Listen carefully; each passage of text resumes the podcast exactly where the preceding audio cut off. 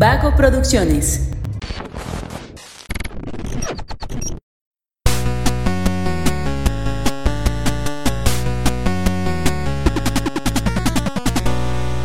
Hola, hola, ¿cómo están? Muy buenas a todos y bienvenidos a un episodio más de Punto Geek. El podcast donde la cultura pop y el entretenimiento están en su punto.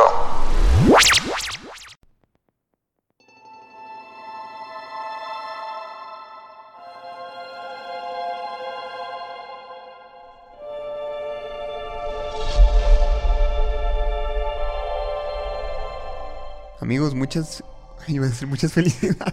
Sí, gracias Luis. Nos habían Ok, felicitado hoy, muchas gracias. Este, muchas felicidades por formar parte de este gran proyecto. Este, creo que, que tienen un gran futuro por delante y pues nada, desearles lo mejor, chicos. Eso suena como cuando te van a despedir. sé la que verdad- puedes crecer más. La verdad pero es aquí que no. Aquí el, aportaste mucho. el motivo por el que los llamé hoy es que necesitamos hacer unos recortes. no se lo tomen personal. Eh, les vamos a dar oportunidad de abrir sus alas. este, no, ya, ok. Antes de, de iniciar de lleno con el tema, eh, se encuentran aquí en el estudio Manuel Martínez y Josué Sánchez aquí conmigo. Chicos, ¿cómo están? Muy bien, excelente. Como un pollito, para que no me patees y me obligues a volar. También no tengo alitas. Ok. Iba a eh, decir repollo, pero esa es otra cosa. Qué interesante chiste, nunca lo había escuchado. De hecho, si no lo hubieras contextualizado, no lo hubiera entendido. Tú lo contextualizaste, yo solamente te seguí. ¿Tú cómo estás, Emma? Yo muy bien. Feliz del tema que vamos a hablar hoy. Pues el día de hoy va a haber un, un pues no sé si llamarle especial. ¿Sí es especial de Harry Potter? Pues sí, Pues sí, un especial de Harry Potter. Todas las películas, ¿no? Sí, sí, sí. sí. Es que no se había no se había hablado de Harry se había hablado poquito de Harry Potter en un episodio. Sí, Pero no, ya no, así como de un episodio dedicado a Harry Potter Ajá. no tenemos. Y Más vamos que a hablar, aclarar que vamos a hablar principalmente de las películas. Sí, o sea, desde Harry de Potter, de Harry Potter. pero- O sea, yo no he leído los libros, tengo entendido que ustedes sí. Así que estaría súper chido. Yo he leído sí- todos menos el 1 y el 2. Que sí mencionaran cosas de los libros. Porque... Sí, datos curiosos, sí, cosas que son diferentes, sí, exacto. Sí, sí, sí. Y bueno, primero que nada, ¿cuál es su película favorita de Harry Potter? Prisionero de Azkaban, Sí, sin duda. estoy de acuerdo. Yo estoy entre esa y la del Cáliz de Fuego. O sea, el Cáliz de Fuego me gusta porque hay mucha acción. O sea, yo creo que es una película muy dinámica y, y muchos elementos fantasiosos. Sí. Es la Digo, más como todo Harry Potter, saga. pues, pero No ¿Qué? sé si es la más adulta, pero sí es la que- sí es la más hollywoodense. La más oscura. Tampoco creo que sea la Mm, más yo oscura. creo, sí. yo creo que sí lo hicieron muy bien, que de la 1 a la 7 en ese orden fueron como oscureciendo, entre comillas, más. Pero nada más en el tono, en los tonos que usaban. Porque la trama seguía siendo. O sea, a mí, sinceramente, en cuanto a trama oscura, se me hace mucho más oscura la del El príncipe mestizo. Que, que cualquier otra. O incluso el prisionero de Azkaban. Se me hacen mucho más oscuras. Esas dos. Que cualquier otra. Porque, o sea, sí son más oscuras. Pero porque literalmente le bajan al brillo en la edición. Creo que, que por eso. Pero para mí las más oscuras son el príncipe mestizo y el prisionero de Azkaban. No, yo creo que sí No, tiene como... Para mí el cáliz de fuego sí es lo más. La más Poco sí, oscura. güey. Sí. A mí, a mí me parece la más, este, como la más X en ese aspecto. ¿En serio? Sí, O sea, todas tienen elementos oscuros. Desde la 1 hay elementos muy oscuros, la 2 no mames. Pero en la 4, o sea, ves la, cuando los mortífagos llegan al mundial de, de Quidditch, iba a decir de clubes, De Quidditch. de Quidditch. Pero, güey, ¿por cuando qué- se muere por- Cedric. ¿Por Cuando qué se eso es bueno, la sí, reacción sí, del sí. papá, no mames. Sí, eso sí. No, porque... Pero ¿por qué es oscura esa escena del Quidditch? ¿Porque es de noche? No, no, o sea, cuando llegan a invadir los mortífagos, Soy un Qué idiota, pendejo. perdón. nunca te disculpes por lo que eres. Aguántense ahora. este. No, es que yo. Sí, la, la escena de la muerte, de la reacción del papá a Cedric es muy fuerte, definitivamente. Pero no creo que. Bueno, la escena del panteón también es muy oscura. Esa del panteón sí es oscura. Yo creo- Al principio el sueño es... Sí, Sí, es sí, que sí, sí, sí. Bueno, está bien. yo creo que cada película tiene como sus cosillas, ¿no? Pero es que conforme van creciendo los, los personajes, creo que se les da como esta... am, pues también esta madurez en la trama, considero yo. Sí, sí, sí. Porque sí, definitivamente pasan cosas muy cabronas en la última película que no podrían haber pasado en la primera, por ejemplo. Como el hecho de cuando, cuando están presionando a Malfoy para que mate a Dumbledore. Bro. Ah, sí. O sea, eso no lo podían haber hecho en las primeras es del películas. príncipe mestizo. Sí. Sí, y, y- y de la última, que, que se me hizo chido que la dividieran en dos partes, creo que fue uno de los primeros intentos de, de del cine en general de obtener más dinero con una sola película. De hecho fue el primero, o sea, según yo fue la primera saga que hizo eso y ya de ahí, puto, los Juegos del Hambre, Crepúsculo, todo, Avengers. Porque- ¿Qué? Avengers, sí. En televisión no sé si se había aplicado ya eso, porque ahorita también es muy muy usado de que a la primera parte de la segunda temporada y luego la segunda parte de la segunda temporada, ¿sabes? ¿Estás hablando de Shinji no Kyojin? No, de hecho estaba pensando Breaking en Bad The Walking. Dead, por ejemplo, que hacía Ah. eso, que hace eso. Ah, sí, cierto, sí, cierto. Breaking Bad hizo eso en su última temporada. ¿En serio? Ah, es que yo la Sí, vi en Netflix, también. así ya cuando ya estaba todo. No, The Walking Dead suele hacerlo Ah. mucho ¿Y sabes, y y desde sabes que en salió dónde fue el corte así de tienes que esperarte para ver el resto? Cuando, es que ya no me acuerdo el nombre, ya tiene años que lo vi, pero cuando el cuñado descubre que entra al No baño y mames. abre Ah, el libro, sí, sí, ahí fue cierto. cuando aquí y te tienes que esperar, güey. Sí. No mames. Ay, me imagino- Hijos de No la mames, verga. Ha de haber estado bien cardíaco. Sí, güey. Sí. Y güey, pues de hecho Game of Thrones también lo hizo, ¿no? ¿O no? no? me acuerdo. No hizo como parte. No hizo temporada. O sea, técnicamente son temporada 7 y temporada 8. Pero por ejemplo, eh, desde la temporada 1 a la 7 tardaban un año. Y la Mm. temporada 8 tardaron dos años en. Ah, ok. Porque, por ejemplo, lo, lo que te comentaba la otra vez, Emma, de que de las adaptaciones de libros y cómics son difíciles porque tienes que meter un chingo de cosas en, en dos, tres horas que dura una película. Y aparte de que eh, dividirlas, pues obviamente la gente se iba a pensar, no mames, pues quieren más feria. Pues sí, güey, pero ten También en cuenta que también van a poder este, acoplar más elementos que hubieran dejado fuera si lo hubieran hecho en una sola película. Sí, aparte el último libro de Harry Potter creo que es el segundo más grueso de, de toda la saga. ¿Y cuál El es el pr- primero? El La Orden del Sí, Fénix. sí.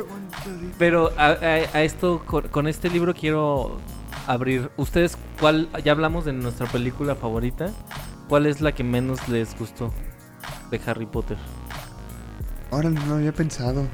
O sea, me ya vas a que- matar, pero yo creo que la. No, ¿La no iba a decir que la. mestizo? Mira, Iba, es que sí iba a decir príncipe mestizo, pero no, yo creo que. Pero no, el misterio del príncipe. Eh, ah, no. No, es que sabes qué, yo creo que la que menos disfruté fue la Orden del Fénix, pero porque yo leí, o sea, los últimos tres, los últimos tres libros los leí antes de ver las últimas tres películas. Pero haz de cuenta que cuando leí El Príncipe Mestizo, pasaron varios meses para que saliera la película, igual con las Reliquias de la Muerte. Con la Orden del Fénix fue así como que lo terminé de leer y creo que el día siguiente fui a ver la película, entonces tenía muy fresco todo. Y sí fue así como, quitaron esto, quitaron esto, quitaron esto. Entonces casi no la disfruté. entonces Entonces, dirías tú la creo Orden que del la Orden- Fénix. la Orden del ¿Tú, Fénix, Luis? Mm, yo estoy entre la Orden del Fénix. No, sí, la Orden del Fénix, Yo definitivamente. también la Orden del Fénix. Y creo... Que es la quinta. es la quinta. Ajá, sí. Yo también estoy de acuerdo con la Orden del Fénix. Tiene escenas muy bonitas como por ejemplo Sirius yendo a acompañar a Harry al tren. La muerte de Sirius, que así como es en la película, así es en el libro. Es una línea la muerte de Sirius. O sea, es rápida. No es que esté mal hecha, así es. Y estaba pensada que fuera así también, de, rápido. Una cosa muy chingona que tiene esa película es la primera aparición de Bellatrix Lestrange, que es un personajazo. Y la primera vez que la ves así es atada y la tormenta y sale riéndose toda maniática. Todo lo que incluye a esa mujer en esa película y en todo. Está genial. Sí, pero a pesar de todas esas escenas, la verdad es que La Orden del Fénix es de las más aburridas de todo Harry Potter. Y, a diferencia, creo que es el libro que más me gustó de Harry Potter.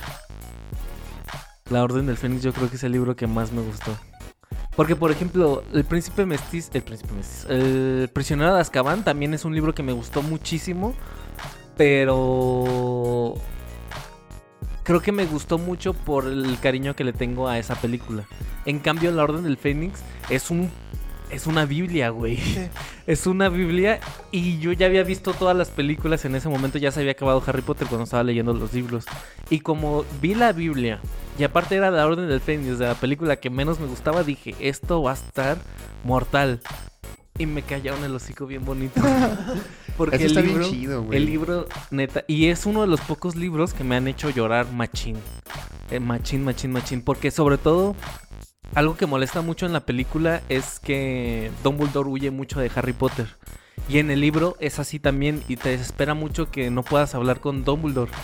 Y en el libro, cuando es la reconciliación, por así decirlo, de Harry Potter con Dumbledore, está muy bonita. Está muy bonita porque le cuenta todo. Todo. Por qué vivió, quién es Voldemort, este, por qué no le habló, qué ha sido para, para Dumbledore el tener a un estudiante como Harry Potter en, en el colegio. Toda también cuenta cómo se ha sentido él siendo maestro de Harry. O sea, cuenta todo y está hermosísima. Es, es un capítulo donde le cuenta todo y está neta. Es, yo creo que es incluso mi mejor capítulo de muchos libros. De todos los libros que he leído. Está muy chido. Y está en ese, en ese libro. Y en la película no hay reconciliación. No hay reconciliación como, como ahí. Y es lo que creo que salvaría. Porque todo el libro, al igual como la película, es como muy tedioso y están pasando cosas y Harry estresado y todo le sale mal. Está, está Umbridge también. Y al final te lo compensa con una explicación sensata de, Dumbledore de todo lo que pasó. Y en la película no. La película te quedas como, ah, puta madre. Entonces, ¿qué pasó? Nada más se murió Sirius y ya. Y está, está culero. Fíjate que yo tengo muchas ganas de leer todos los libros. En la fil pasada tenía toda la intención de comprarme una edición chingona de la, de la colección de libros de Harry Potter para leerlos por fin. Pero no me animé porque este a mí leer me cuesta mucho trabajo, güey. Y me cuesta trabajo porque eh, me da mucha ansiedad abrir un libro y empezar a leer y darme cuenta que me falta un chingadazo. No mames, güey, eso porque yo soy una persona que le gusta iniciar las cosas y terminarlas pronto, ¿no? O sea, si es en el mismo día, mejor. Entonces el hecho de, de ay, no, ya, mejor le sigo mañana, no tienes idea cómo me estresa. Y aparte, no puedo así como de... O sea, si empiezo un capítulo, no puedo dejar de leer hasta que lo termino. Vámonos. ¿Sí? Entonces, no, Sí. también me cuesta trabajo de, ay, hasta aquí, y ya, después, ¿no? Porque aparte de esos después pueden ser hasta semanas. Entonces, Sí. por eso me desespera a mí leer. Pero sí tengo un chingo de ganas de leerlos, güey. La neta es que descubres un montón de cosas del mundo de Harry Potter, la verdad. Yo sí la rec- si te gusta mucho Harry Potter, lee los libros. La neta sí, sí encuentras muchas cosas y, y empiezas a ver muchas diferencias y entiendes. creo que incluso entiendes mejor las películas que, que, que sin leer los libros. Que, que creo que es la forma correcta de leer los libros y ver las películas. No decir, ay, esto le faltó, ay, esto no sé qué, sino complementar lo que ves audiovisualmente y lo que lees en el libro. Que, que es algo que con lo que siempre he tenido yo bronca. O sea, toda la gente que va a ver una película y dice, es que en el libro esto está mejor. A ver, Es que en el cómic Ajá, o sea, no esperes ver una representación fidedigna, güey. O sea, hay muchos factores a considerar, ya lo dijimos, los tiempos, o sea, no puedes meter toda la historia en, en dos, tres horas de película. Este, en el caso de Marvel, por ejemplo, el hecho de que no tienen a todos los mendigos personajes, güey, o sea, son cambios que tienes que hacer a huevo. Entonces, no puedes esperar ver este una copia tal cual de lo que ya leíste. Otra cosa es que independiente, o sea, podemos leer el mismo libro y pensarlo diferente, güey, porque imaginamos diferente, porque percibimos diferente y obviamente alguno de los dos va a salir decepcionado con la película, ¿sabes? Sí. Entonces, son un chingo de cosas que hay que considerar y que la gente tiene que aprender a adaptarse a eso. O sea, si tú vas a ver una película, yo por ejemplo siempre voy con la idea de disfrutarla. Si ya leí un cómic o un libro que lo precede, pues qué bueno, ese es el libro, esta es la película, no los voy a comparar porque sé que no son este cosas que tenga que comparar, ¿no? Disfrútalos o o no los disfrutes, pero básate en otra cosa que no sea, es que es diferente al libro, ¿sabes? Sí, yo creo que la comparación es el recurso más básico de una persona que no tiene criterio. Ahí está, perro. Oh, Bárbaro. Lo hice, lo hice de nuevo. sí, es que ponerse a comparar es lo más fácil del mundo. Como cuando terminó Juego de Tronos. Ay, es que es mejor Breaking Bad. ¿Qué vergas tiene que ver una con la otra? Exacto. Ay, no me gustó Civil War porque no se parece en el cómic. ¿Qué vergas tiene que ver una cosa con la otra? No estoy defendiendo que Civil War, que Juego de Tronos o que Breaking Bad sean buenas, malas o lo que sea. Estoy diciendo que no puedes comparar, no puedes decir una cosa es mala porque la estás comparando con otro que ni siquiera es, está en el, en el mismo ramo. O sea, crea argumentos y crea críticas a partir de la misma serie. Y ya de, o serie o película o el contenido que estés viendo, y ya a partir de ahí creas argumentos de lo que es bueno y lo que es malo, sin comparar ni con su obra original ni con otras series, películas que, que sean más relevantes, pues. De hecho, ahorita que lo mencionas, el, el capítulo en el que precisamente hablamos de Harry Potter en la temporada 1 fue un especial en donde abarcamos tres sagas. Star Wars, El Señor de los Anillos y Harry Potter. Y la idea era, con base en los argumentos de los invitados, porque invitamos a un gran fan de cada una de las sagas, ver si podíamos decir que una era mejor que otra. La conclusión a la que llegamos y a la que era la intención llegar era que no podíamos compararlas porque para empezar ni siquiera son de lo mismo y en segunda pues es cuestión de pinches gustos, ¿no? A mí me gusta Harry Potter pero no me gusta Star Wars, pues por supuesto vas a creer que Harry Potter es mejor. ¿Pero por qué? Por una cuestión totalmente subjetiva, güey. Entonces, es lo mismo, o sea, no... Es lo mismo. Es que es lo mismo, güey. Es una. Es una interpretación intersubjetiva a la que le adjudicas un valor intrínseco y la persigues. O sea, no. Es ridículo comparar eh, series que ni al caso, películas que ni al caso. En este caso, decir Harry Potter es o no mejor que El Señor de los Anillos, por ejemplo. Pues, güey, o sea, es como. Es como decir, no sé, este, México es mejor que Estados Unidos. Pues, ¿por qué, güey? O sea, ¿En nada qué? que ver. ¿En Nada qué? que ver. Ajá, ¿sabes? O sea, a lo mejor puedes decir, este, Harry Potter, las películas de Harry Potter tienen mejor, este, no sé, ¿qué quieres? Algo, Eh, eh, desarrollo de personajes. o- Sí, lo que quieras, mejor desarrollo de personajes. Ok, se puede debatir y se puede llegar a una conclusión en cuanto a eso, en cuanto a desarrollo de personajes. Pero en cuanto a historia o otro tipo de Es cuestiones que, tienen que Harry ver Potter, con... Harry Potter es mala porque el Señor de los Anillos es mejor. No, no tiene ningún sentido. ¿Qué? sí, no. Exacto, o sea, pues mejor dime que no te gusta Harry Potter, güey, y ya. sí, ¿sabes? mejor, exactamente, mejor dime eso. Sí, no, no tiene nada de malo decir, ah, pues a mí no me gusta Juego de Tronos, prefiero ver Breaking Bad. Ah, qué chido. No estás descalificando, mm, no puedes descalificar los gustos de la otra persona. Lo que sí, lo que sí me me causa este ansiedad es la gente que dice, "No me gusta, pero no lo ha visto." Eso sí digo, Ah, a sí. ver, o sea, güey, pues velo y ya dices, "Me gusta o no me gusta, cabrón." Tengo una amiga que dice que no le gusta Harry Potter, vio media hora de la primer película, güey. O sea, no manches. Güey, pues velas y ya me dices si te gusta o no. No, ni sí. siquiera le gustó la parte de Es que Feliz cumpleaños, Harry. sigue doblando. Gracias. Feliz cumpleaños, Harry. Yo te puedo ayudar. No todos los días cumples 11 años, Sí, ¿o ¿sí? Es, que, es que hay que diferenciar cuando no te gusta o cuando no te interesa, ¿no? Una vez una amiga de la universidad publicó un meme de, de como de un mono golpeando a otro y le puso este yo cuando veo a alguien que no le gusta Crepúsculo o algo así y yo le comenté le dije mira yo voy a- no, voy- no puedo decir que no me gusta porque nunca he leído ni un libro ni he visto una película de Crepúsculo nada nada sé de qué se trata y más o menos o sea yo lo que diría es más bien no me interesa Sí. ¿Sabes? O sea, para decir no me gusta es que vi la primera película, no me gustó, ya no vi las demás. bu- Bueno, pero hay que diferenciar eso. ¿No te gusta sí, sí. o no te interesa? Sí, yo sobre todo ya para, para ahora ya volcarnos otra vez completamente en Harry Potter. Ah, pues nos vamos a volcar en Harry Potter. Híjole. No, o sea, para volver al tema más bien, este... No, es que ya iba, iba a hacer algo, un comentario ya para terminar. para cerrar. Ah, ya, ya, ya me acordé. Es muy fácil que la gente se ponga la capa de crítico o el disfraz de crítico buscando las cosas negativas de cualquier contenido.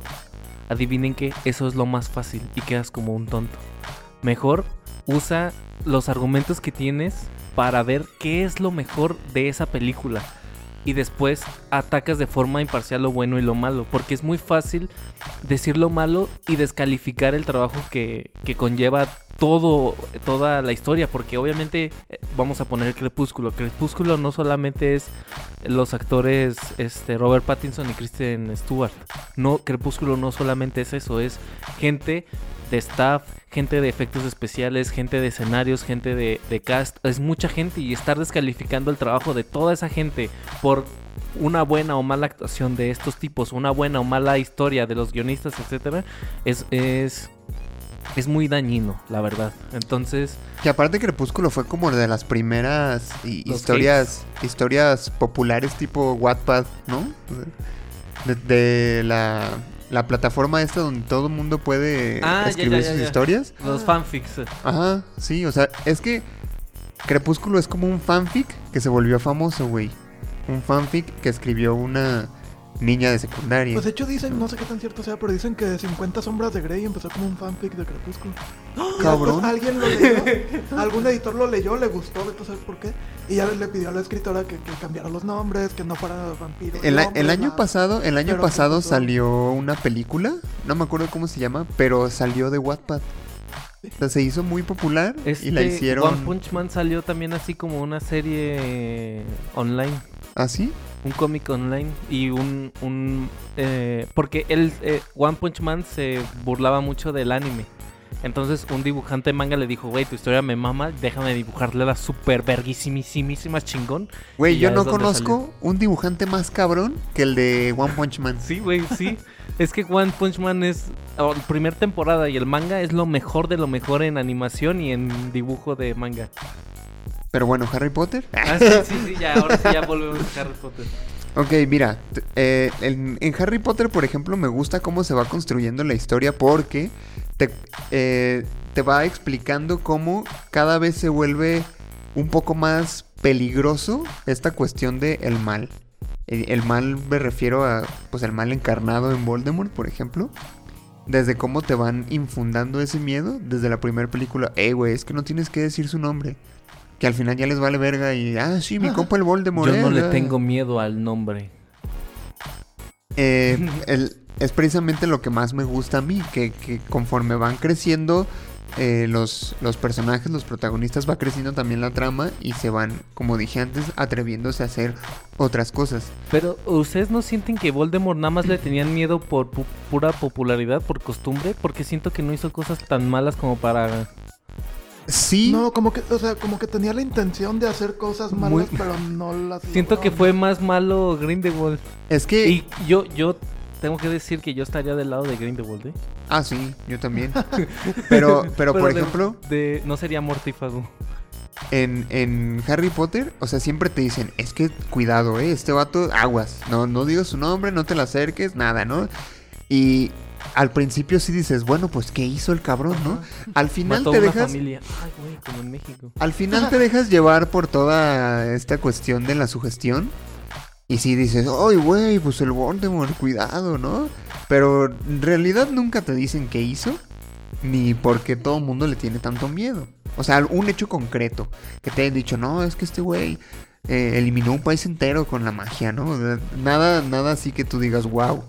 Es que, es que creo que lo que más hacía era desaparecer gente, ¿no? Desaparecía sangre sucias. Y moguls también. Pero... Él tenía como la intención de que los magos conquistaran el mundo. Ajá, es- ¿no? Porque son como dos mundos distintos. Exacto. Porque Entonces, o sea, entiendo eso, pero es que no, no lo siento como... O sea, sí es malo. Obviamente matar gente es malo. Pero no lo siento como de... Ah, es que es el mal, es el diablo, güey. ¿Sabes? De, de ese tipo de maldad tan... Es el Hitler del, Exacto, no sé. del mundo que- mágico, ¿no? Siento que lo engrandecieron un montón a Voldemort y no era... O sea, sí hacía cosas muy malas, pero tampoco era tan despiadado y villanesco. Pero yo creo que ahí aprovechan mucho ese recurso. O sea, De que el- ya te lo estuvieron diciendo desde... Ajá, o sea, no te tuvieron que explicar ni dar el gran trasfondo para que tú le temieras al personaje. Y creo que eso estuvo bien chido, güey, porque a- aún así, aún con que tienes la certeza de que, de que no hay como mucha información respecto a por qué todo el mundo le tiene miedo a Voldemort, te logran transmitir eso. Incluso, y en las películas, pues ni se diga, ¿no? Con esas tomas tan oscuras que mencionamos, este... la primera vez que aparece Voldemort en, la cabeza de Quirrell y... O sea, siempre es como... eh, todo lo que rodea a Voldemort es muy macabro en sí. Sí. Porque está el mundo mágico que, que te muestran en Gringotts, por ejemplo, que todo es bonito y las cosas vuelan y acá. Y está el mundo mágico de Voldemort, donde todo es oscuro y todo perece. Y hay sangre, veneno. Ajá. Eh, Entonces, son dos, dos aspectos bien diferentes que conviven en un solo contexto y lo hacen bien chido. Y en las películas, bro. O sea, me acuerdo que. ah, perdón. Me acuerdo que cuando salió. No me acuerdo si fue la primera o la segunda. Que, que este Hagrid lleva a Harry a comprar cosas a- al, al Callejón Diagon. Y me acuerdo cuando vi el tráiler que a mí me pareció fascinante. Toda esta cuestión de efectos especiales cuando se abre la pared de ladrillos. y- Ah, o sí. sea, yo veía el tráiler y dije, no Pero mames, neta, o sea, ¿te acuerdas de chido". cuando viste el tráiler de Harry Potter? Sí, pero No te digo que no me acuerdo si era la 1 o la 2. ¿Qué pasó Lenzo? Sí, me acuerdo por, precisamente por el, el, el impacto. O sea, de decir, güey, estos, estos efectos, uff. Sí, eh, iba a comentar algo. ¿Saben cuál es la única película en la que la trama no gira al, en torno a Voldemort?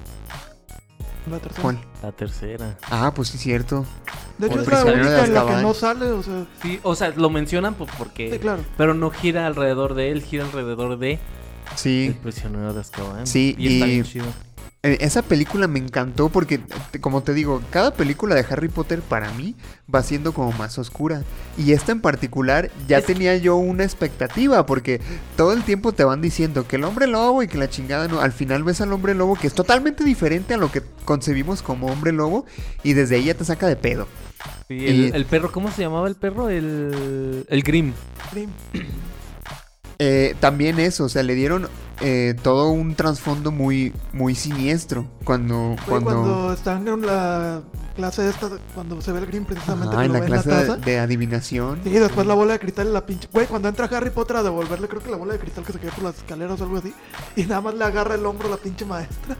Y voltea a Harry Potter y toda poseída. amo y güey. sirvientes se reunirán una vez más. Sí, Ay, perdón, ¿qué pasó? perdóname mi niño.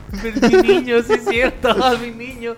Sí. Sí, esa, esa, aparte la banda sonora, creo que le dio en el clavo, ¿eh? Todavía tengo la melodía aquí grabada. Es que güey. está bien chida. Ahorita que mencioné a la profesora Triloni, a- así tipo ventaneando, ¿se saben lo del triángulo amoroso que hubo entre tres actores? Bueno, y ni siquiera durante la saga de Harry Potter, mucho antes, como en los noventas. No, ¿quién, quién? Esta, el que hizo a. Siempre se me va el nombre, el maestro de eh, protección contra las artes oscuras en la segunda, el que es un fraude. Cada año lo cambian, amigo. Ah, En la segunda, por eso. No me acuerdo, pero. Bueno, pero Gilderoy, ese- ese Gilderoy actor- Lockhart se llama. Es- e- ese, ese actor anduvo con la que hizo a esta maestra. Perdón, y que está Ajá. muy bonita, ¿verdad? Y luego La él la real. engañó con la que hizo a Bellatrix. Entonces imagínate el pedo. madre. El pedo que se armó. De hecho, creo que ellos tenían como el acuerdo cuando llegó no- Bellatrix Lestrange, la actriz.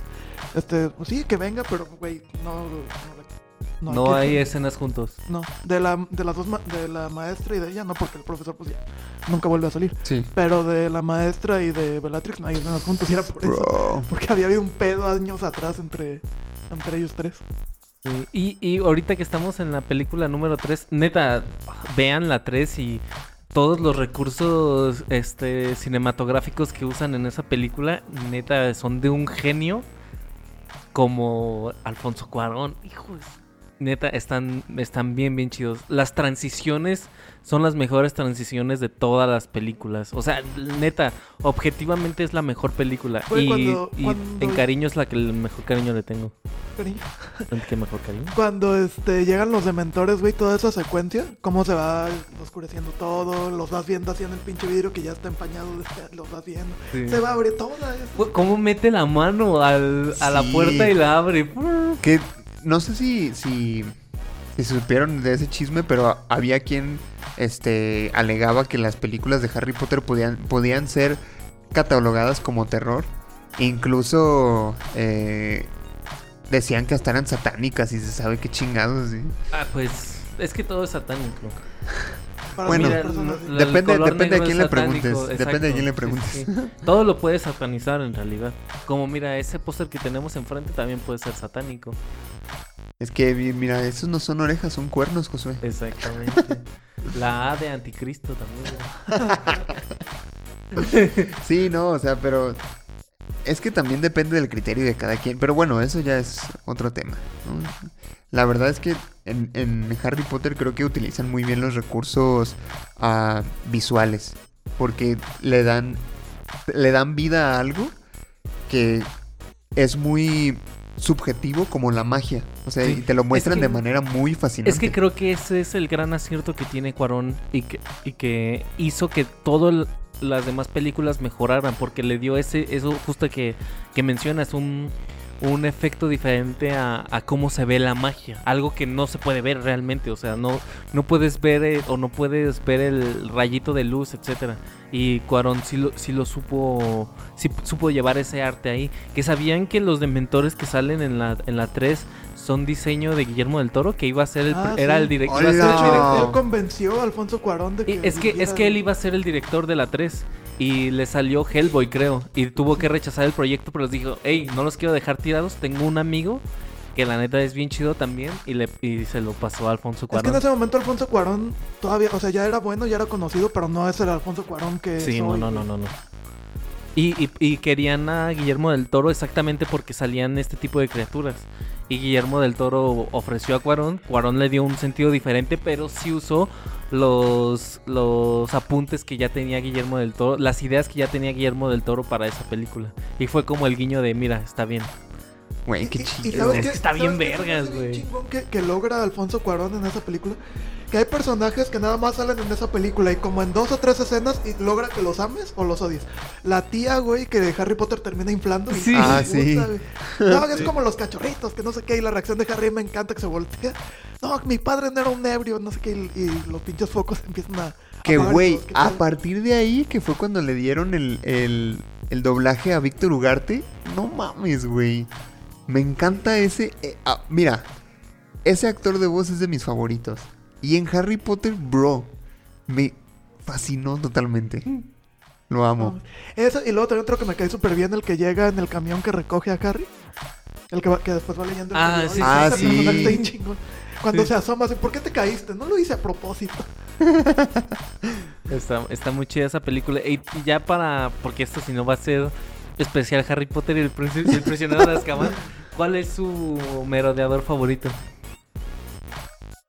Ah, pues que en la película nada más te dan a entender que es un... El profesor que se convierte... Se me van los pinches nombres. El que se convierte en hombre lobo, el papá de Harry. ¿Lupin? Pues son cuatro. Este, Canuto, que están bien chidos los nombres, ¿eh? Canuto, porque es un perro Canuto. Canuto, que es este Sirius. Eh, Lunático, que es este Lupin, por que se vuelve loco en la luna llena. Lunático. ¿Ah? Cornamenta, que es el papá de Harry Potter, James. Y Colagusano, que es eh, Peter Pettigrew. Güey, qué pedo con la revelación de que la rata es... Güey, qué- Ese, Sí, bro, eso fue súper impactante. ¿Sabes? Lo único que no me gusta de esa película, y de hecho no es como de la película tal cual, sino del doblaje, la voz de Hermione, güey. Habla como niña fresa, güey. No mames. A mí sí A mí me sí me gustó. gustó. A mí no, güey. Hay varias escenas en las que me desespera, pero espantoso. Cuando van bajando las escaleras después de la clase, otra vez esta donde ven al Green y eso, que van bajando por las escaleras y Hermione como que se va burlando de eso. Y así de que, ay, sí, abran sus mentes y que no sé qué, pero lo dice con un tono tan Ah, fresa, güey. Sí. No, no mames. Eso es lo único que me desespera de esa película. No. Pero de ahí, y digo, es el doblaje, no es la película tal cual. Aparte, tiene una. Bueno, digan su merodeador favorito. Mm, Pues estoy entre. Entre. eh, Canuto y Lunático. Yo también. amigo. Sí, yo creo que yo sí me voy a ir por Lunático. ¿Lunático? Sí. Tú elige uno. ¿Yo? Este. Canuto. ¿Canuto? Yo, Cornamenta y Mario que sea con la gusana. Órale, y, va. y- y ¿sabes qué? y Dani es este. ¿Cómo es? Eh, Kejikus. ¿Sabes quién es Kejikus? No me acuerdo, güey. Snape, Ah. porque se la pasaba Ah. llorando. Kejikus, así le decían. Yo de los libros No, de yo Harry soy Potter, mejor. de los libros de Harry Potter yo he leído los últimos tres. Ah, Y el que menos quiero leer es El prisionero de Azkaban porque siempre he escuchado que le quitaron un chingo de cosas en la película. ah, pero Y yo sé, sí, todo lo que acaban de decir hace rato.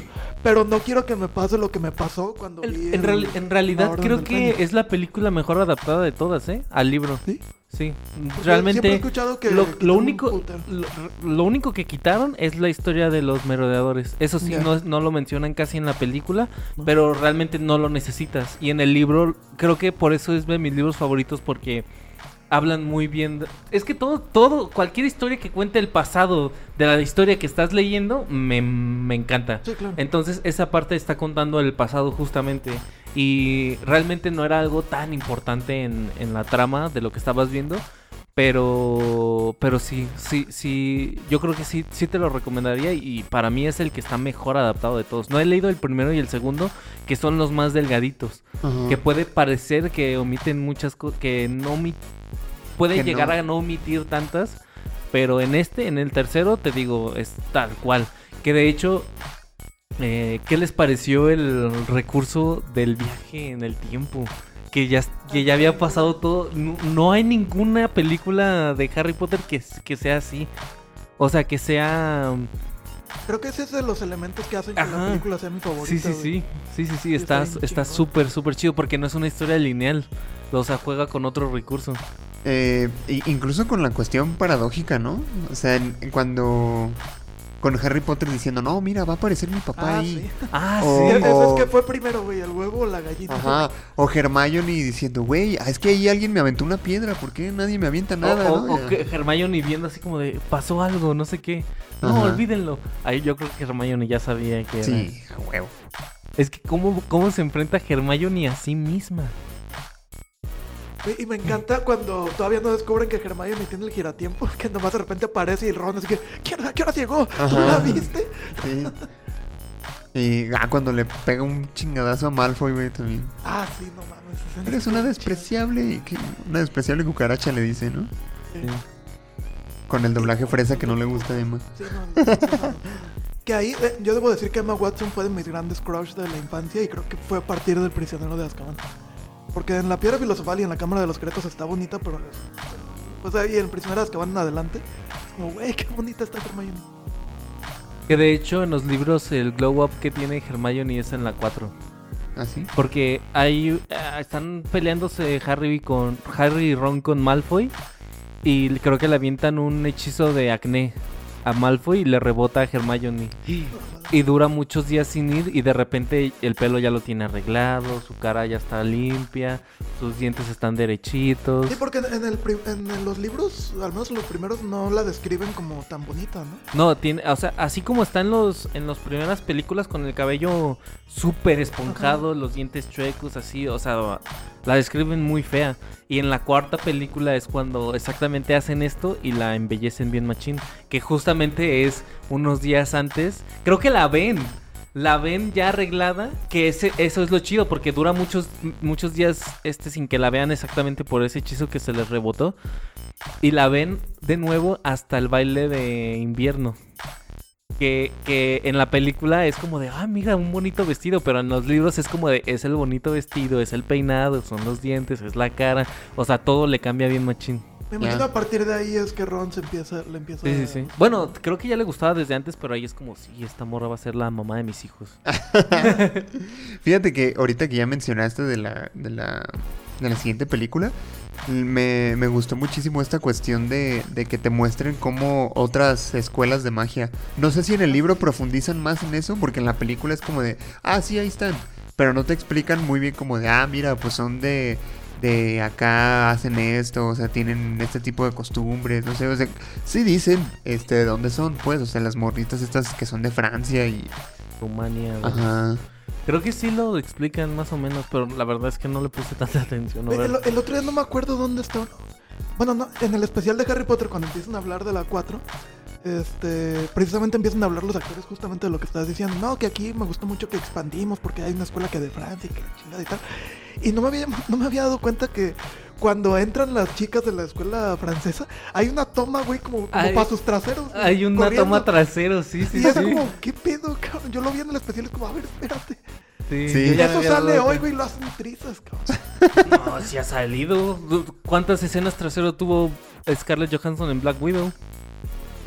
Sí. ¿Y cuántas escenas trasero tuvo Gal Gadot también? Y va a seguir habiendo tomas traseros. Sí, eso sí, estoy de acuerdo. Digo, en el especial yo digo, la vi hace años y... Es no, que, no es que yo creo que, creo que eh, te- te- la razón de esa toma era exactamente el, el- el paso de la pubertad que estaban teniendo los personajes y consecuentemente también nosotros. y que era como de, ay, mira qué bonitas, no sé qué. En realidad sí es tal cual una toma trasero de, que debería de ser eh, deplorable, pero dura tres segundos y es exactamente para eso, pues para... Para ver cómo están floreciendo los actores eh, y cómo ya se interesan por otro tipo de cosas.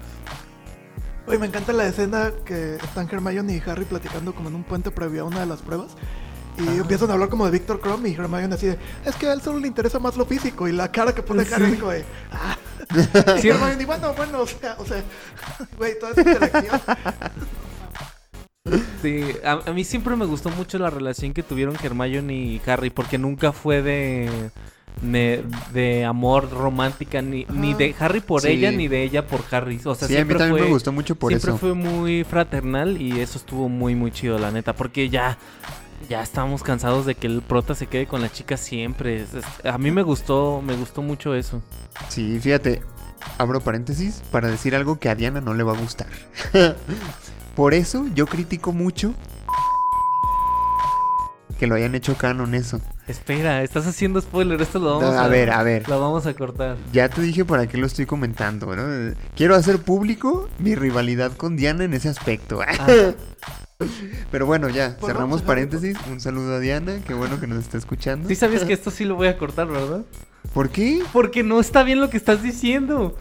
Bueno, está bien. ¿No Hay que está bien lo que está diciendo o tú no estás de acuerdo con No, este es spoiler. No, estoy de Ah, acuerdo ok. con él, Oh, pero bueno, es está spoiler. bien, está bien. Es spo- Y a- Hace rato no me acuerdo quién comentó que ahorita que estamos en tal película, pero no hemos hablado como del principio, no, no hablamos tal cual de la piedra filosofal. Sí, es cierto. Nos brincamos alegremente a la tercera, uy. Bueno, pero es que no sé si quieren hacerlo así como en orden o... No, pues podemos ir platicando. A mí de la 1 lo que más me gustó, además de... Creo que la 1, como siempre, ya saben que yo siempre voy a, a tratar de celebrar y de festejar aquellas películas que abren el camino, que son pioneras. Y en este caso, aunque Harry Potter y la Piedra Filosofal no sean mis favoritas, creo que tiene que tener un, lugar especial porque fue la primera, fue la que introdujo el mundo mágico. Y creo que eso es suficiente como para de- decir que es una muy buena película, porque esa es la que te enganchó. Eh, pero la parte más que más me gusta de la, además del sombrero seleccionador y todo eso bonito de, del mundo de Harry Potter y de Hogwarts y etcétera, creo que lo que más me gustó fue toda esta zona de calabozos, el calabozo de ir pasando pruebas hasta llegar al boss final. Está bien chido, está bien chidísimo. Así que fue lo de el perro, El perro, luego las la planta, plantas. el ajedrez. No, el, la llave. Ah, la llave. La llave con la escoba, luego el ajedrez y luego Es ya el verdad. Sí, estuvo chido eso, ¿eh? Estuvo bien chido. Creo que fue, creo que fue lo que le dio ese ese plus porque antes de Harry Potter cualquier persona tenía una concepción totalmente diferente de la magia, ¿no? No sé.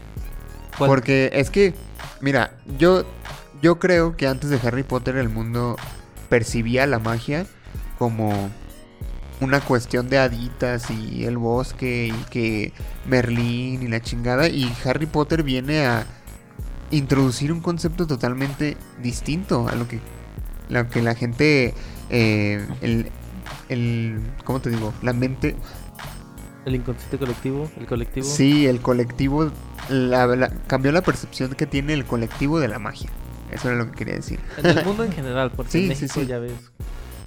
Sí, sí, Satanás. incluso, incluso la, la, la magia como tal, como concepto, pues obviamente depende también de cuestiones folclóricas, ¿no? De cada una de las regiones. Pero Harry Potter eh, no solo que unificó, ¿no? O sea, ahorita si tú piensas en magia, puedes pensar en dos tipos de magia. La que tenías antes de Harry Potter y la que tienes después de Harry Potter, ¿no?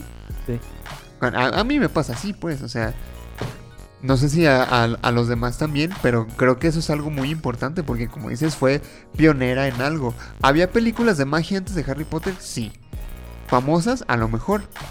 Pero que hayan logrado un impacto tan grande como logró Harry Potter, está difícil. Pues el uso de la fuerza es magia, ¿no? Podría considerarse magia. Bu- Bueno, Mm, pero Básicamente, eh, está más tirado como a la espiritualidad, como a la... Vamos como por ahí, siento yo.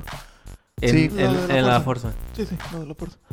sí, yo también creo eso. El señor, ah, bueno, el Señor de los Anillos todavía no había salido, ¿verdad? La primera salió. De hecho, sí, o sea, la Piedra Filosofal y la Comunidad del Anillo en el 2001, la Cámara Secreta y las dos torres en el 2002, y ya se despasaron porque en el 2003 salió El Retorno del Rey y El Prisionero de Azkaban sale hasta el 2004.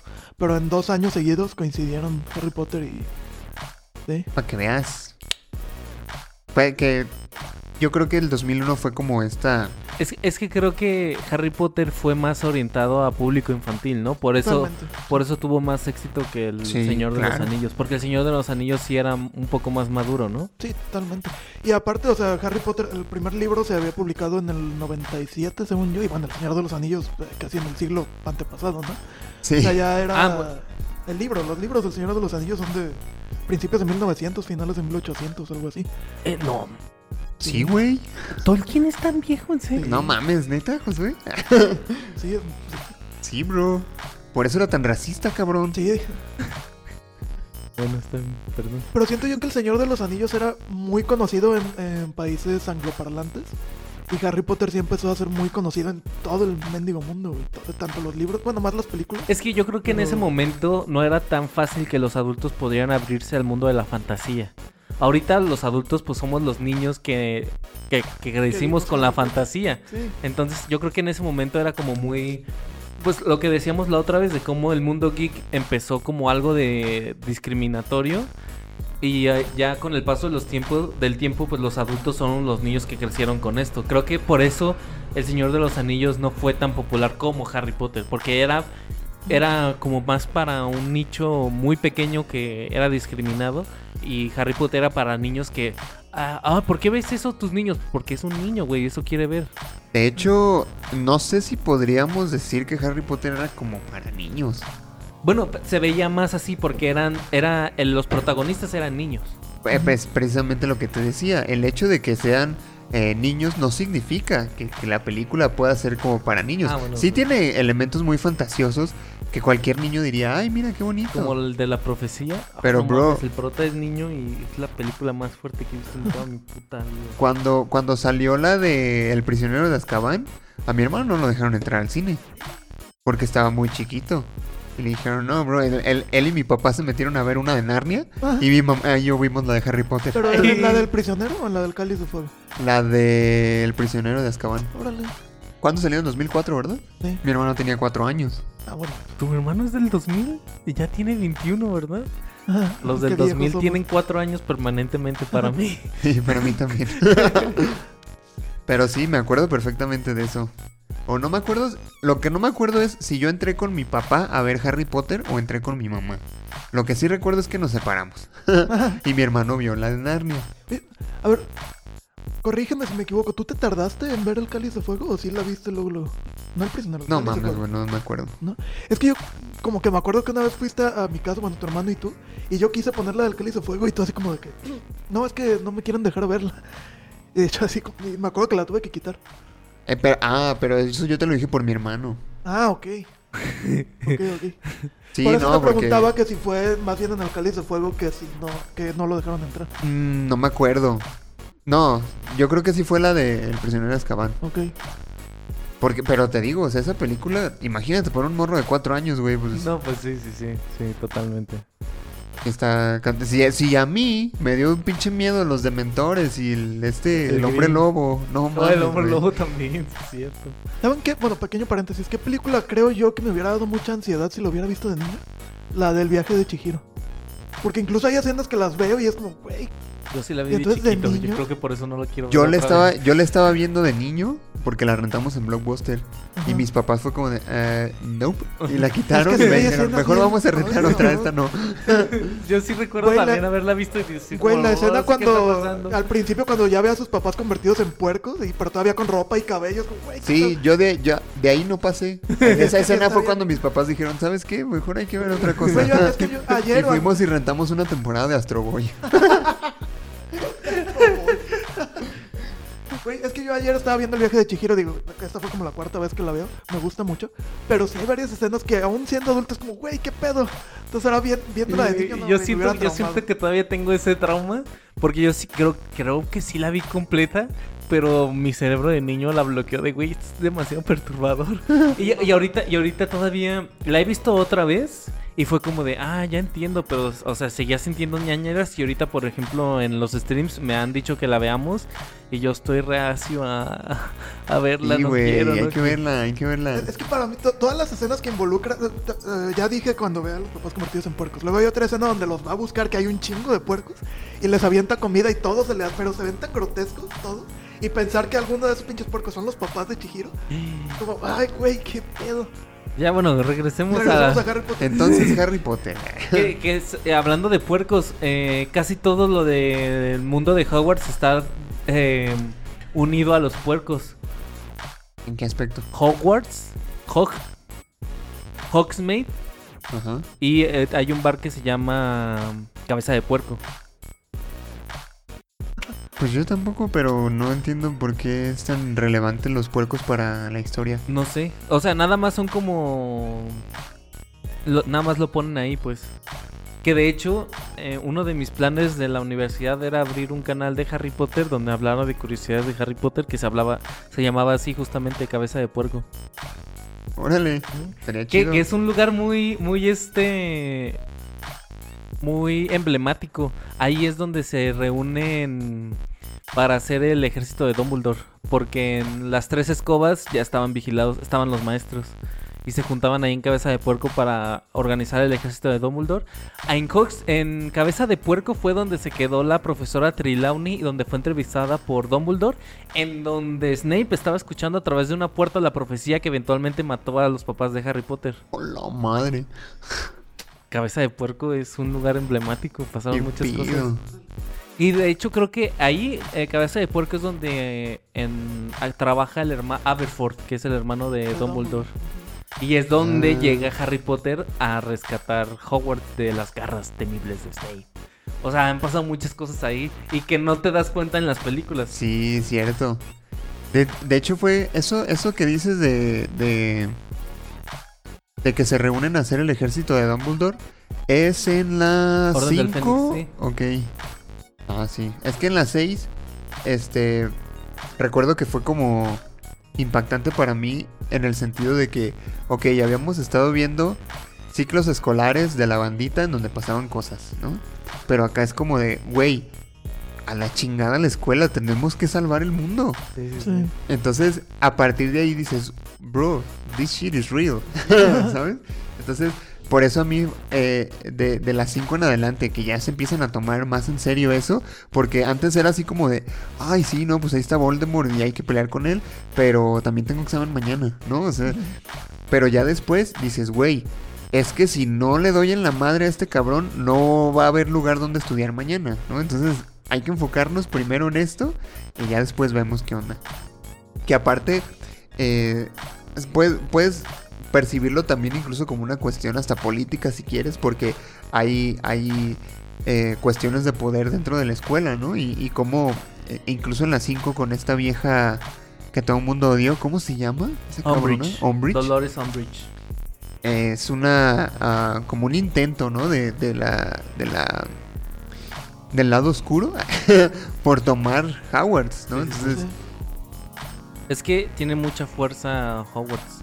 Por eso era tan prestigioso Dumbledore. Porque era el director de una fuerza muy grande.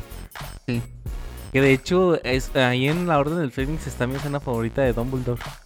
Cuando van a arrestar, arrestarlo y desaparece con el Fénix. Ah, Ah, sí. Oye, no Puede- negar que Dumbledore tiene Puede, estilo. puede pensar lo que quiera de Dumbledore, pero no puede negar que tiene estilo. Porque pasa el Fénix desaparece. Fua, chaval. Está Qué bien chido. chido, la neta. Me, me encanta cuando está el juicio de Harry prácticamente al principio de la película y llega Albus Dumbledore, pero dice todo su pinche nombrezote. Ya llegué, soy Albus, bla, bla, bla. bla, Ah, Brian. Pinche siete, ocho nombres, güey. Dumbledore. Ya sé. Güey, hablando de, de juicio, esa fue una de, de- de mis partes favoritas de la 4. El juicio de este... Oh, sí, sí, sí, sí, sí, De- sí, completamente. De- Este es el director de. Es el director de la escuela de Chrome. Ah, ¿Eso no sabía así? Es, es el director. Es este. ¿Cómo se llama? Ah, al que, el que, O el sea, que está dice, enjaulado. El que está enjaulado es el, el que, director. el que dice quién es el, el culpable en realidad. Sí, sí, sí. El es de el- Barty Crouch. Junior, sí. Hijo de su que madre. A- con el- por medio del maleficio Cruciatus torturó al auror eh, Longbottom y a su esposa. Da el nombre, dime el maldito nombre. Barty Crouch. Junior. ¡Uy, güey! No Güey, ¿y mames. qué pedo con lo de los papás de Neville, güey? No mames, está bien cabrón eso. Sí, güey, tuvieron un destino peor que la muerte. A ver, deja busco director. ¿Cómo No, se llama la, la escuela? No mames, no me acuerdo. Mejor Que aparte, o sea, fue muy impactante porque, pues, el, el que estaba como juez era el, el padre del, del, del vato este, ¿no? Y Barty aparte, Crouch. este Barty Crouch Jr., el actor, Ah, sí, no mames. ¿Se te hace guapo? eh, quería decir que es muy buen actor, pero... Ah, es que yo sí he escuchado que es muy guapo. ah, yo también, cuando mi mamá lo vio en Daredevil, en Jessica Jones, como el hombre púrpura, decía, oye, está bien guapo y así. ¡Ah, es él! Sí, es Sí, él. es él. Él es también Doctor Who, ¿verdad? Ajá. Es Ah, sí, cierto. ese. Esperen, vamos a hacer una... Domstrach. Es la escuela, Domstrach. Dejen ver el director. El director es... Igor Karkarov. Igor Karkarov es el que está en la jaula. Que de hecho en la película se ve que le dice, tú sabes lo que significa esto, Ah, sí. Snape. Y trae la marca tenebrosa. Y porque le está volviendo a aparecer a Snape y, los ve Harry así como, ay, ¿de qué están hablando? Que eso fue también, este, algo chido del principio, que están como en el, en el festival de inauguración, ¿no? Algo así. Y, y se ve la marca en el cielo. Ah, sí. Que Sí, fue era invocada por Barty Crouch Jr. Que si era el, este, como el festival de inauguración de los... Del No, torneo, se supone que era la final. Era la final del torneo de Quidditch. Ah, sí, cierto. Cuando están como en esta casa de campaña, ¿no? Que Ah, está sí, que infinita por dentro. pal- Es- Palacio está bien chida, está bien chido. eso. La neta, sí. Este. Empieza, ese juicio está muy chido porque empieza justamente, se supone que le iban a dar libertad si decía nombres de mortífagos y empieza diciendo a Snape y Dumbledore está ahí justamente para defender a Snape que le dice no pues sí es un mortífago pero es un doble agente usado por Hogwarts para, para tener información y ya este empieza a decir otros nombres de este está muerto no sé qué y em- dice otro nombre dice, ah, bueno, lo vamos a investigar, ya llévenselo. Y el vato así como muy desesperado de, no, güey, tengo otro nombre, tengo otro nombre. Y ya empieza a decir Barty Crouch Jr. Que desaparece, o sea, eh, cuando, en esa película, cuando renace Voldemort, eh, Igor Karkarov le sale la- la- la- el llamado. Ya ves que le dice Voldemort, préstame tu mano y hace el llamado y aparecen los mortífagos. Sí. Y no sale, no sale Snape ni sale Igor. Porque Snape, este, después eh, se excusa diciendo, güey, pues no podía desaparecer porque tenía a Dumbledore ahí luego, luego. Igor dice que Igor no regresa porque le tenía un chingo de miedo y creo que eventualmente lo mata Voldemort por huir. No. Oye, sí tengo que leer los libros, ¿eh? Sí, sí, sí, sí. También me, se me hizo bien chida la parte del final. Cuando, cuando llegan del cementerio y Cedric está muerto. Y que Ojo Loco se lleva a Harry y que le dice... ¿Cómo era? En el cementerio. Y Harry, yo no dije nada de un cementerio. Dije, ¡Oh! ¿Qué está pasando aquí? ¿No se les hace que Ojo Loco Moody es, eh, o sea, el, del, el de la 4 es mejor Ojo Loco que el del resto de las películas? Y no es Ojo Loco Moody. Sí, sí, de, hecho, sí. Mira, dijimos lo mismo. No, sí, yo estoy de acuerdo también. Ojo Loco, Barty Crouch es mejor que Ojo Loco original. Me encanta la clase donde les enseña las, las maldiciones. Que empieza con la araña. Ah, sí. Y que, y que cuando pasa a Neville, precisamente para la El maldición Crucio. Crucio. Bueno, Cruciatus y el hechizo es Crucio. Sí. Que ahí sí no entiendes el, el background de los libros, pues cuando ves a Neville Ah. en esa escena, pues, pero cuando entiendes qué le pasó a los papás, Ay, güey. pues no mames. Está muy fuerte el, el Imperio. Crucio. ¿Y, y- y no les gustó el hechizo asesino?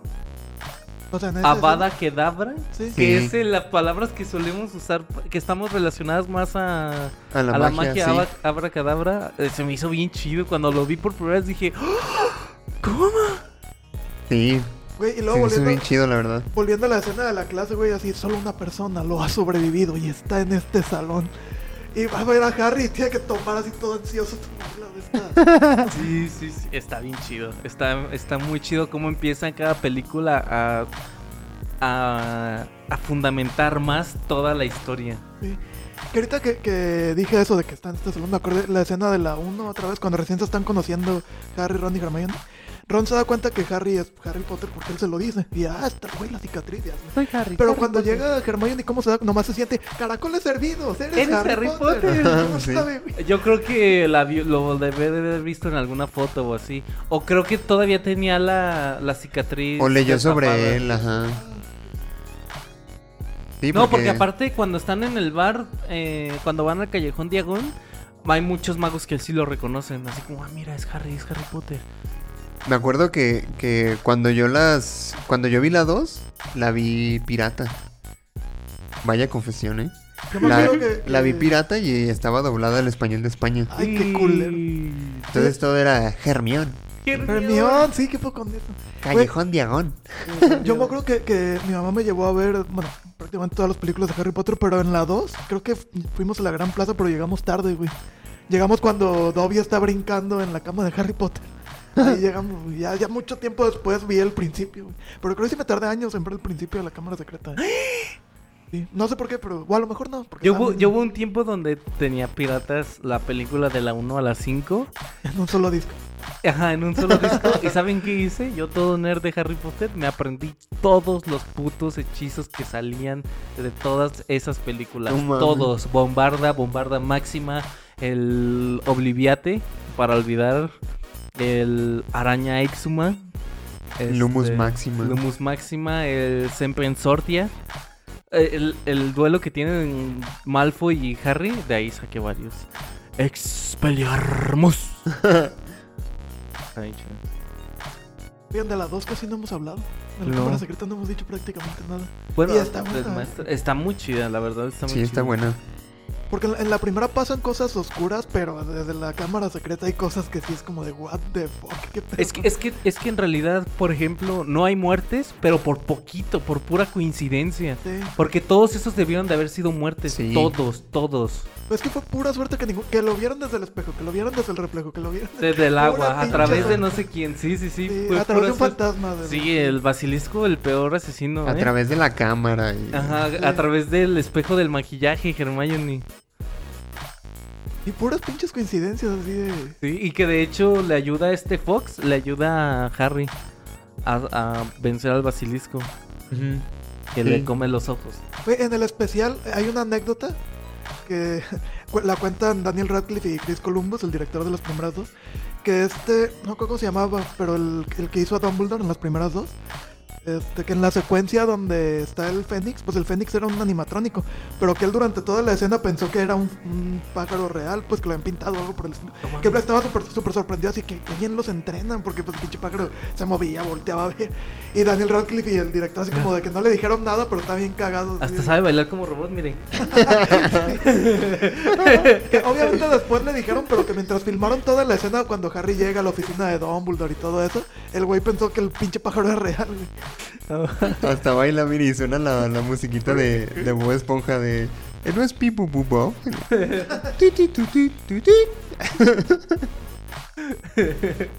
Ah, sí, está, está muy chida la, la, la 2 y me gustó mucho que hacen lo mismo de un lugar donde está el boss final. Sí. Ah, sí. Y, y para mí, sinceramente, creo que a partir de las dos de la película de la película y el libro 2 es cuando J.K. Rowling empieza a ver todo el futuro de Harry Potter. Porque la 1, si, si se dan cuenta, lo, en todas las películas casi no retoman nada de la 1. No retoman ni a este eh, Nicolas Flamel, ni retoman la piedra filosofal, ni retoman, bueno, retoman a Voldemort y a los principales sí, pues, porque son de la misma, pero no retoman nada de ahí, retoman el diario de la 2, Lo Tom único Riddle. que sí es el- cuando resulta que la piedra de la resurrección está dentro de la bola de Quidditch que atrapa a Harry, Ah, que casi se la traga. Eso es lo único. Ajá. Pero realmente todo es des- desde la 2, el diario de Tom Riddle. Tom Riddle sale en la, en la película número 2. Este, cómo encarcelan a, a Hagrid. El, el, el- la araña que sale también muerta en El Misterio del Príncipe. Creo que es a partir de esta película y este libro que J.K. Rowling empieza a realmente a, eh, trazar todo el futuro que va a tener la, la Pero historia. igual al final, en las últimas películas sí retomaron varios elementos. Como por ejemplo, el gato de Hermione que no había salido en toda la pinche saga, nada más al principio y al final. No, pero el gato es de la 3. Sí, Por sí. eso. Pero ya sale hasta el final otra vez. No, pero el gato se. Ah, no, cree que, cree que se murió, pero el pinche gato sigue vivo. ¿no? ¿Qué? ¿De qué estamos hablando? Del ¿Cuál de gato? Hermione. El gato de Hermione, el que tenía Hermione. Uno naranja todo. Sí, sí, sí, pero ¿qué- ¿cuándo sale? Pues al final cuando quiere agarrar la, la de esta, la orejita. Es en, en la 5, ¿no? Ah, sí, es en las 5. Pero sale por ¿De, primera qué, vez en la tele. de qué- qué tiene que ver lo que estás diciendo con lo que estábamos hablando? Que sí retoman cosas. O sea, de la 1. ah, no, pues sí, ¿no? El gato es de la 3. Yo no dije que el gato era de la 1. O sea, yo dije que sí retoman cosas. Sí, yo te estoy diciendo que sí. O sea, todas las películas se hablan entre sí y tienen cosas relacionadas, excepto Oye, la 1. Pero sale... De la 1 casi no se habla nada. no salvo sa- la bola. Salvo la bola, y- o sea, salvo Harry Potter, que sale en la 1. y Don Voldemort también sale en la 1. Y, de- o sea, ese tipo de cosas. O sea, cosas, eventos de la 1 casi no se retoman en las películas de después. Ni Nicolas Flamel. Flamel lo están tomando ahorita más en, en Animales Fantásticos. Ni la piedra filosofal. Al profesor este Quirrell na- nada más lo mencionan porque fue uno de los parásitos eh, en donde parasitó este Voldemort. Pero ya na- no, no lo vuelven a mencionar nunca más, pues. Sí, eso de que cada año cambiaban de, de profesor de defensa contra las artes oscuras. Esa, esa materia está maldita, güey. O sea, si te ofrecen un puesto para dar esa materia, no lo aceptes. Güey, yo, en- yo en la universidad, en séptimo Hasta semestre, Snape, tuve. güey. Hasta Snape nada más duró un año. En, en la universidad tuve la materia de psicología del deporte en séptimo semestre. Haz de cuenta, pinches artes oscuras en Harry Potter. Y en un solo semestre tuvimos como cuatro maestros. No No manches. mames, sí. Qué pedo. Sí. El que no debe ser nombrado. Qué chido. Y de animales fantásticos, ¿qué opinan? ¿Les está gustando? A mí, A mí la 1 la me, uno gustó me mucho. gustó demasiado. Sí, y la 2 no. La 2 creo que hizo todas las cosas mal. Ni se, ni se, ni se informó bien. O sea, no, no se informó bien de cómo fueron cronológicamente las cosas en Harry Potter. Y creo que el peor error de todos fue que... ¿Cómo se llama el actor que hace a Newt? Ah, este, eh, Eddie Redmayne. Creo que el peor error que, que tuvi- Le voy a decir Newt. El peor error que pudieron hacer es quitarle el protagonismo a Newt. Porque justamente se llevan toda, toda la- el carisma que tiene ese actor. es tota- está totalmente desperdiciado en la película número 2. Pues el, el que el que más... Se, se centran más en este, el papel de Erra Miller, ¿no? Ah, de Ezra y de la muchacha que acaba de salir en ese, en esa película. A la que resulta que es Lestrange. ¿O cuál? Ey, creo que sí. Ajá. Que se apellida Strange, ¿no? Pero no es la misma, ¿o sí? No, no es la misma. Antes son familiares. A lo mejor sí. ¿Que sabías que el nieto de Newt termina casado con Luna Lovegood? Sí, ¿Ah, sí? Sí, sí, sí. sí, eso sí lo sabía. Y es que, ah, es que no sé qué, qué- están haciendo. Deberían de haber sacado mejor la película de, el niño maldito, ¿cómo se llama? Esta obra Ah, de arte. Child. Ah, ya sé. ¿Para qué? Es que siempre es un pedo cuando tratan de irse hacia atrás. Porque siempre va a haber cosas que no van a Yo, coincidir. yo no he leído el, el legado maldito. Yo Yo tampoco lo he leído. De hecho, o sea, el libro es el guion de la obra de teatro. No Ajá. es como que lo. Pero es, es de, de cómo el hijo de Harry Potter se hace malo, ¿no? O algo así. Ni idea, no sé No, no sé. Pero tiene que ver algo. Es como en el futuro. Es que debieron de haber hecho esa película en lugar de. Pues todavía la podrían hacer, o sea, ¿cuál es la...? Y sería un bombazo, güey, o sea, la continuación de Harry. Potter. Bombazo. Sí, sí. Tan bombazo. Y de hecho, y de hecho creo que quedaría bien en estos tiempos que se está reciclando todo y sacando secuelas de todo. Sí. Eh, se- sería muy adecuado, pero no creo, güey. Es que ya No, todo el mundo tiene a- una mala imagen de esta vieja, entonces... Yo creo que se van a enfocar mucho en. Mucho más en darle cierre a todo esto de animales fantásticos. Que se supone que van a hacer cinco películas, güey, ¿qué pedo con eso? Cinco, cabrón. Sí. Ojalá sean buenas. Ojalá Mira, sean buenas. La primera a mí me gustó A mí muchísimo. a mí también me gustó mucho. No sé qué tanto es por culpa de la nostalgia realmente. Es lo, justo lo que te iba a decir, porque yo la primera creo que nada más la vi una vez y me gustó mucho. Pero exactamente A eso, mí o sí sea, se ¿es me hizo muy diferente o- a Harry Potter. A mí- eh, Muy es, es diferente. que, es que es justo eso, o sea, el, el príncipe mestizo me gusta porque es diferente a todas las películas de Harry Potter. Y este volver a escuchar el sonido de la magia, volver a ver estas criaturas tan, tan bonitas y tan chidas. Y a un protagonista mucho, increíblemente más carismático que Harry Potter, me hizo que me gustara un montón. Realmente me hizo que me gustara un montón. Y la 2 es la, la 2. Las Crímenes de Grindelwald es de las pocas películas. que- yo diría que la única película que ha hecho que me quede dormido en el cine sin tener sueño. A la madre.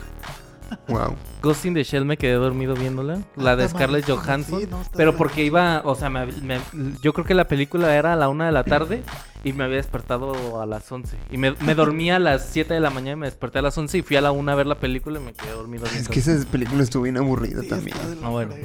Pero bueno, mira, en, en Animales Fantásticos, este, a mí no se me está haciendo mala saga, porque creo que uno de los aciertos es que precisamente es muy diferente a Harry Potter. O sea, es una precuela, eh, precuela spin-off, ¿sabes? Sí. Porque sí te dicen, ah, mira Harry Potter, pero como que difiere y aparte, este, tiene el lazo ahí de que Dumbledore sale en las dos. Entonces, pues sí puedes eh, como encontrar esta, esta similitud, este enlace, pero son historias muy diferentes. Y, y creo que está bien porque no te están mostrando cualquier historia, o sea, es la historia de cómo Grindelwald fue el mago más, más temido de todos los tiempos. Y eso está chido, porque ahí sí te están explicando qué pedo con ese vato. O sea, no Sí. como en Harry Potter que te dicen, no, este güey es malo, ¿eh? Y ya. Pero, aparte, el, el actor que va a ser Grindelwald a partir de ahora me gusta mucho para Grindelwald. Desde que salió eh, la noticia de que iban a hacer este spin-off de Harry Potter y, y que y describieron cómo iba a ser Grindelwald, dije, es que este vato quedaría muy bien. Eligieron a Johnny Depp, que dije, bueno, este vato también es muy vergas. Pero ahora que se fue y que entró este nuevo actor, dije, Que lo fueron. ahora que lo fueron, y que entró este nuevo actor, dije, está muy bien, el cast está bien chido, y por eso quiero ver la, la, la tercera película. Sí, los secretos de Dumbledore. Está, está, está chido y es, es justamente lo que les decía, que es otra vez ver em, la historia, que te, que te cuenten realmente lo que pasó antes de, de, las, de los acontecimientos que conoces. Está, está chido conocer, porque Dumbledore es uno de los protagonistas de Harry Potter. Qué chido volverlo a ver. Vaya, vaya. Oye, este, ¿Quieren, creo que ¿Quieren concluir ya? es que es lo que te iba a decir, hay un chingo de cosas que podemos decir de Harry Potter, pero ¿qué te parece si hacemos una segunda parte? Va.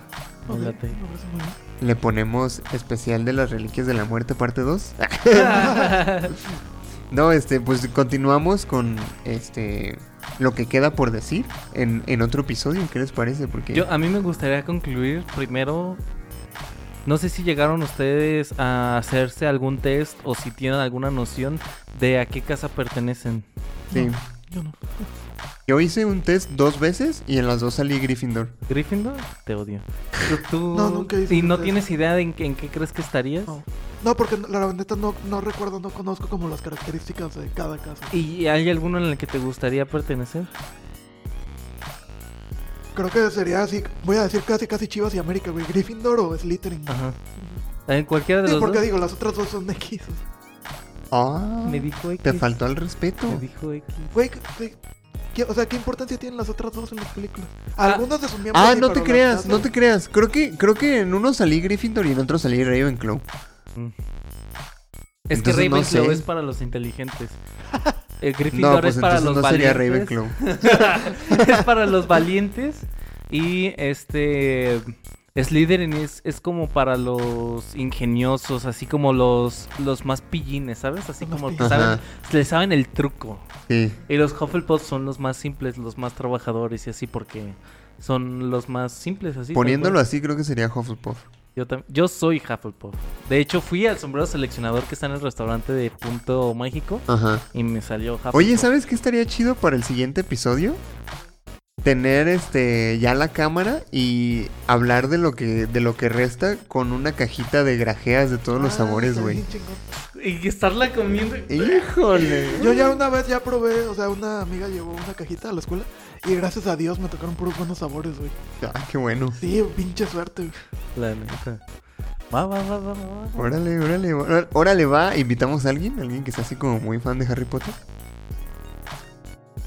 Hay que decirle a, a Emma Watson a ver si quiere venir.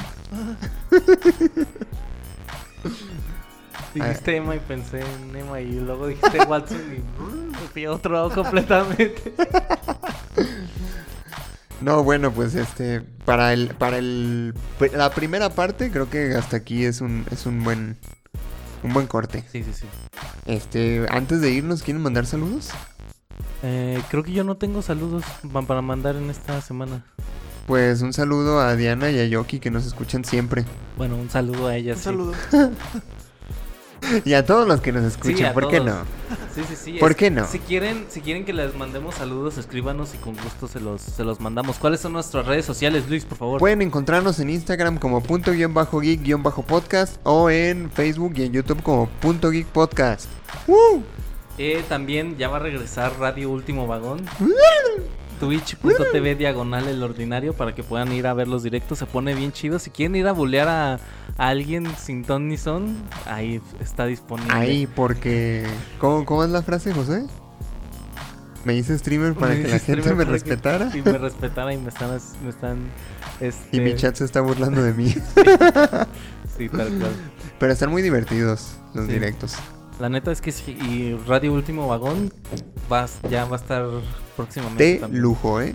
De lujo. Emma ya ha estado también ahí en el último sí, vagón. sí, sí. Muy chido, ¿no? Ay, chido, sí. Sí, es No me pagan por decir esto. De hecho, no. No me pagan por decir esto. Al- Algún día nos van a patrocinar. Spoiler ¿Sí? alert. Spoiler alert. Oh, Este oh. vato nada más diciendo spoilers hoy. Ah, sí, cierto, ¿eh? No, pero este, este no lo edites. pues bueno, ya este nos, nos escuchamos la próxima semana que también vamos a tener un especial ahí de, de San Valentín interesante. Y pues nada, muchas gracias por escucharnos. Nos despedimos, yo soy Luis Montes Emanuel Martínez. Josué Sánchez. y nos escuchamos en el próximo episodio de Punto Geek. Hasta la próxima. Bye. Bye bye.